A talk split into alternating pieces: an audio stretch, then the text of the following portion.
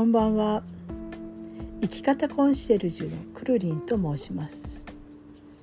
ただいまは2021年11月18日の23時12分初めて投稿いたします。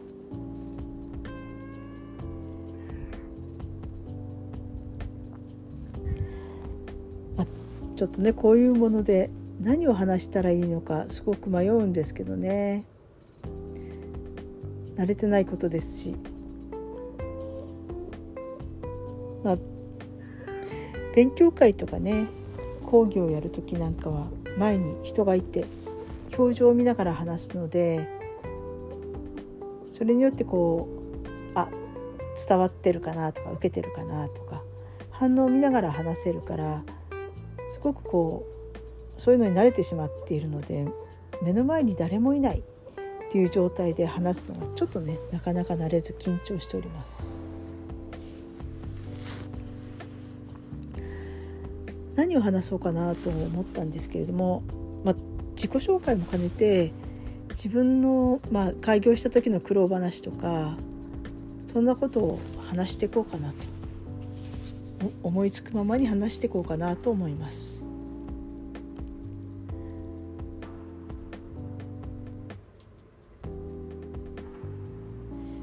2009年の8月かな開業したのが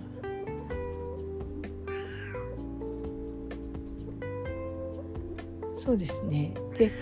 8月に開業してまあもともと私ホメオパシーっていう自然療法をやっているんですけれどもで、まあ、チラシなんかをね作ってポスティング近所に配って、それ自分で一軒一軒こうポストに入れていくんですけれどもで近くのその会議室を借りてまあ何人ぐらい？20人ぐらいでしたかね集まっていただいたのがそ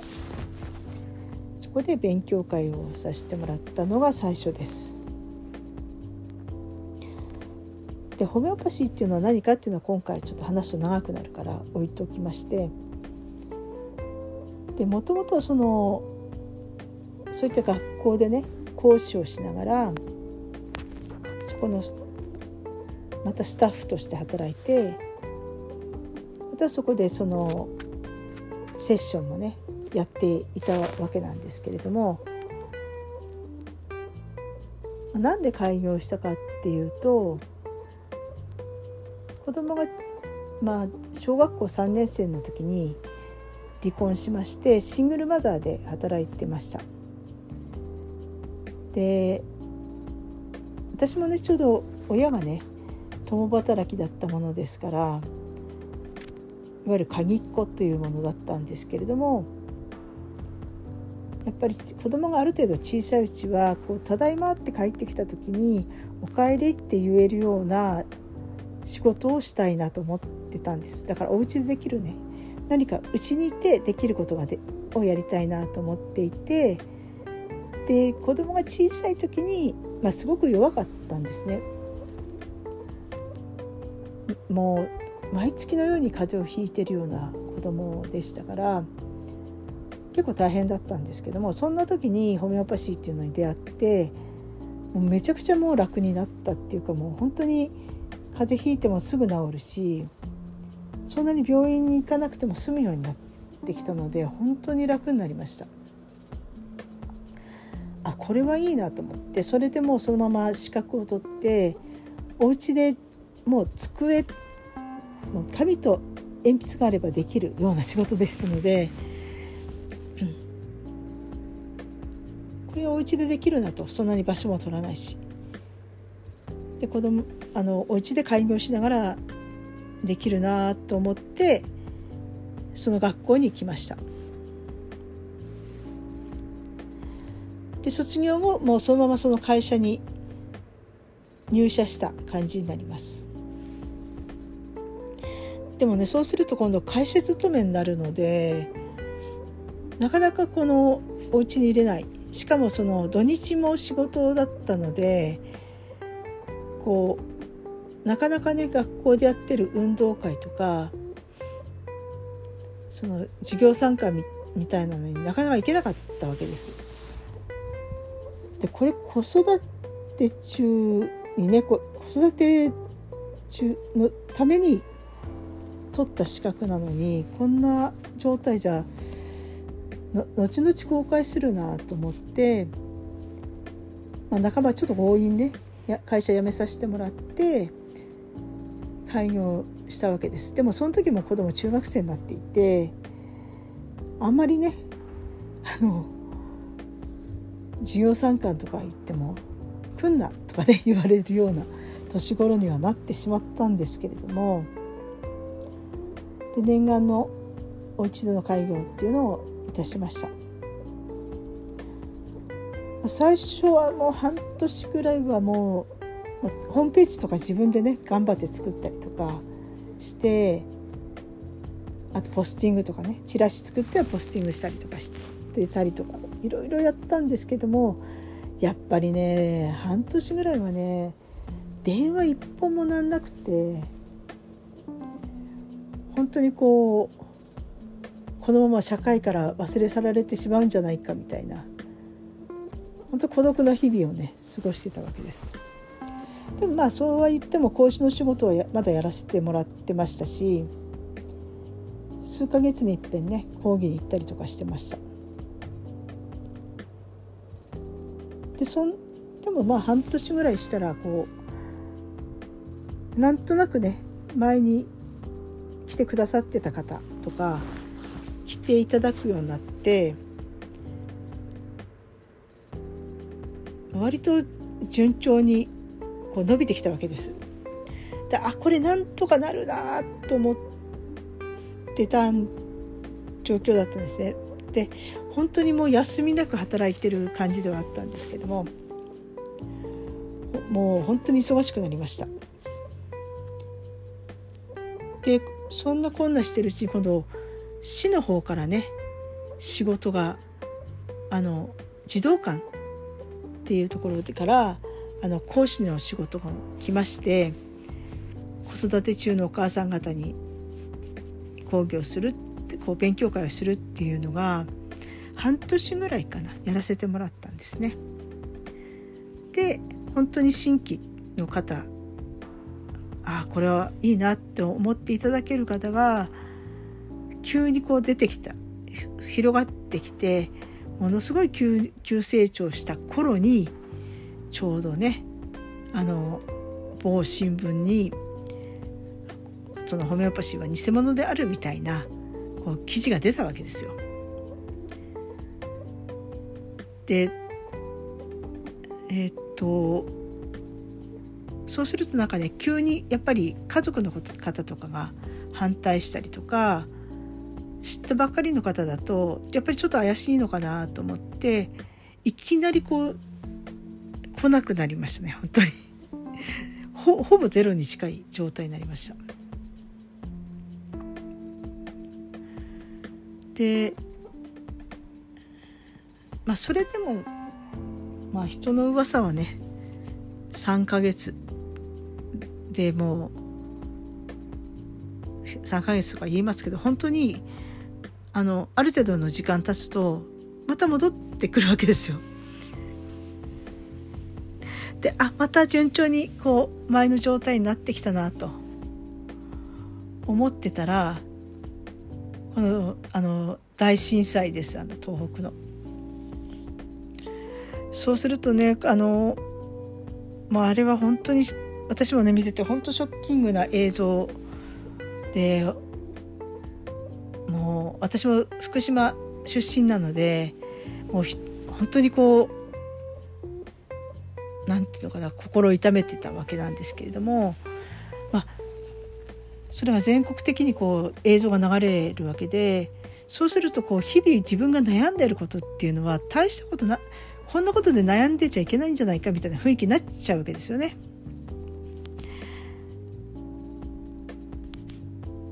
そうするとどうなるかっていうと今までこう定期的にいらっしゃってた方もやっぱりそのことでこう悩んでちゃいけないみたいな雰囲気になって今度はいらっしゃらなくなったわけです。だからもうそのまた大打撃が来ましてねあこれ本当に1回目の波はなんとか乗り切ったけれどもこれも無理だなっもうダメかなと。もう仕事をこれやめて何か本当にまた企業に働きに行こうかなと思ったりとかでいろいろしてたんですけれども。ただねそううん。でもどうせダメだったらもう今までねそのブログとかあのアメブロとかやってたんですけどその何て言うのかな人を集めるための文章っていうのはすごくいっぱい書いてたわけです。だからどえー、っと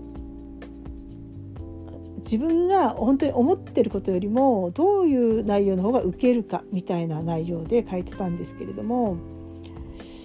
これはもう思ったこと書いてしまえということであのその頃ね私あのホメオパシーもやってたんですけれどもあのその他にその勉強してたことがあってももっと内面を見つめるっていうね自己鍛錬っていうんですかね。こうそういった勉強もし始めてたわけででその内容をあの、まあ、師匠についてね勉強ししてるしてたしてるんです今もしてるんですけどあの、まあ、言葉で言うとインナーチャイルドの癒しっていうものをねその師匠がこう開発した内容のものを使っていいよと言っていただけてそのただインナーチャイルドって言うと一般的に言われてるインナーチャイルドとちょっと違うんですよね。なのであのまあそれも含めるんだけどもっと広い意味での内容である自分の内面と向き合うっていうことでインチャっていう言葉でね使ってたんですけどもそのインチャの癒しっていうものをこういうのがあるんだっていうのをこう書いたわけです。そしたらあのあある方にね声をかけていただいてちょっと講師としてねその内容でホメオパシじゃなくてそのインインちゃんのね癒しの内容でその勉強会一緒に組んで勉強会やらないかみたいなことを声かけていただきました。で私もそれままだまとまった内容ではなかったんですけれどもそのやらせてもらってその 4, 4人で4人のそれぞれの分野の講師がリレー式で講義をしていくっていうような内容だったんですね。でそれをやったあれちょっと待ってよそのやってる途中に震災だったのかな？あちょっとあの記憶が曖昧になっているので時系列をちょっと間違えてるかもしれないんですけれども、まあ、とりあえず4回講座をやりました。で、まあ、そこでもう1回の講義であの1回の講演で終わりっていうイベントではあったんですけれども私としてはそのブログで内容を書いた。でその講義をするために資料ある程度まとめた。で興味も持ってもらった。でそれで終わってしまうのすごいもったいないなと思って今度は6回講座っていうのを自分でこう作ったわけです。インインナインチャの癒しの6回講座。でそれはね結構ね反響がありまして結構大きな会議室も借りて東京とあと長野県の方ですね。長野県の諏訪と穂高と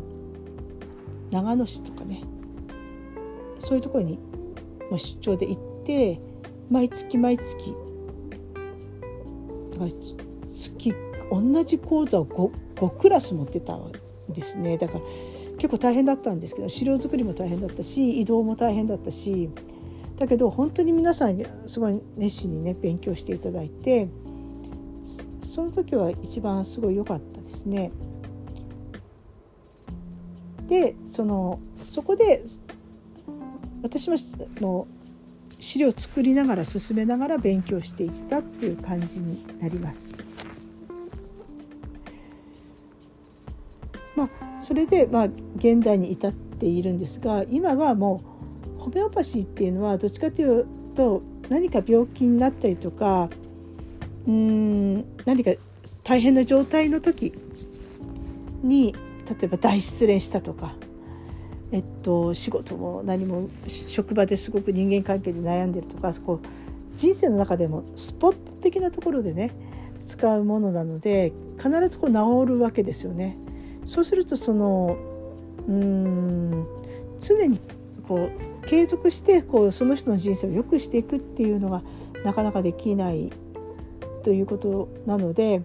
ホメオパシーというのにあまり力を入れなくなってます。まあ、や今もやってますけどで今はそれよりもその人生が悪く転がっていく前悪循環になる前ととかあと病気っていう形になる前にその人の内面からねもうちょっと良くなるような人生が良くなるようなことをあのようにしていった方がいいのかなと思ってあと病気をとかその悪い状態今言ったように大失恋をしたとかなんか職場での人間関係がうまくいかないとか一見悪く思うような状態から自分の内面を見つめてよりよくこう生きられるような